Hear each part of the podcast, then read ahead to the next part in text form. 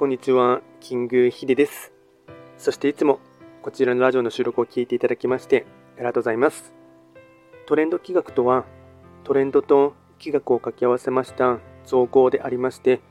主には旧世企画とトレンド、流行、社会情勢なんかを交えながら、毎月定期的にですね、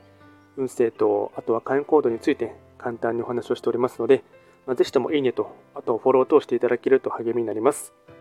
では早速ですね、えっと、今回のテーマといたしましては、2024年1月の旧歯活性の運勢を簡単に解説していきたいと思います。ただし、1月と言いましても、気学の場合、暦は旧暦で見ていきますので、具体的な日数で言いますと、1月6日から2月3日までを指しますので、よろしくお願いいたします。それでは早速ですね、来年1月の旧歯火星の全体運ですね。全体運といたしましては、星5段階中、星は2つになります。旧歯火星は、本来、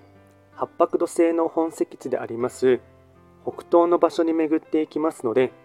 法医学の作用といたしましては、北東とか、あとはですね、周りのですね、環境ですとか、あとは自分自身も少し何かですね、変化だったり、変革を起こしていくっていうことがですね、求められそうな、そんな一月となりそうです。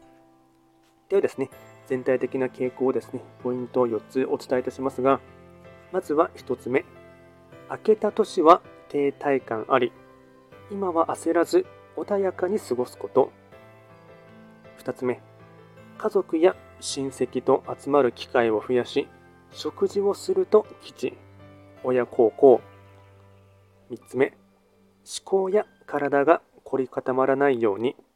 何事も臨機応変に対応する。4つ目些細なことで喧嘩になりそう。プライドやこだわりは横に置く。総じて信念の動き出しは緩やか。新たな自分を発見していく。これがですね大事なポイントとなっていきます。であとは開運行動ですね。こちらも4つ紹介いたしますがまずは1つ目。家族と過ごす時間を大切にする。2つ目、意地を張らない反論しないこと。3つ目、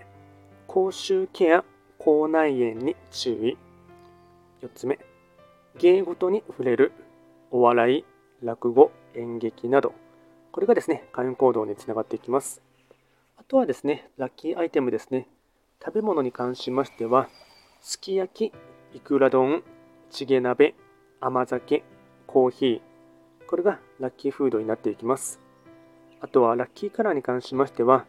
茶色、アイボリー、オレンジ、これがラッキーカラーになりますので、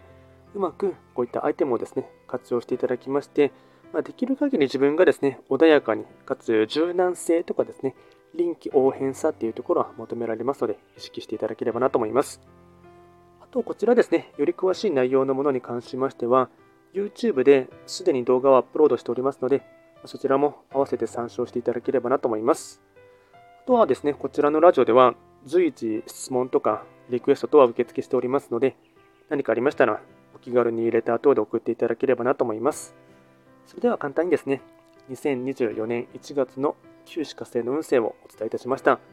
最後まで聞いていただきましてありがとうございました。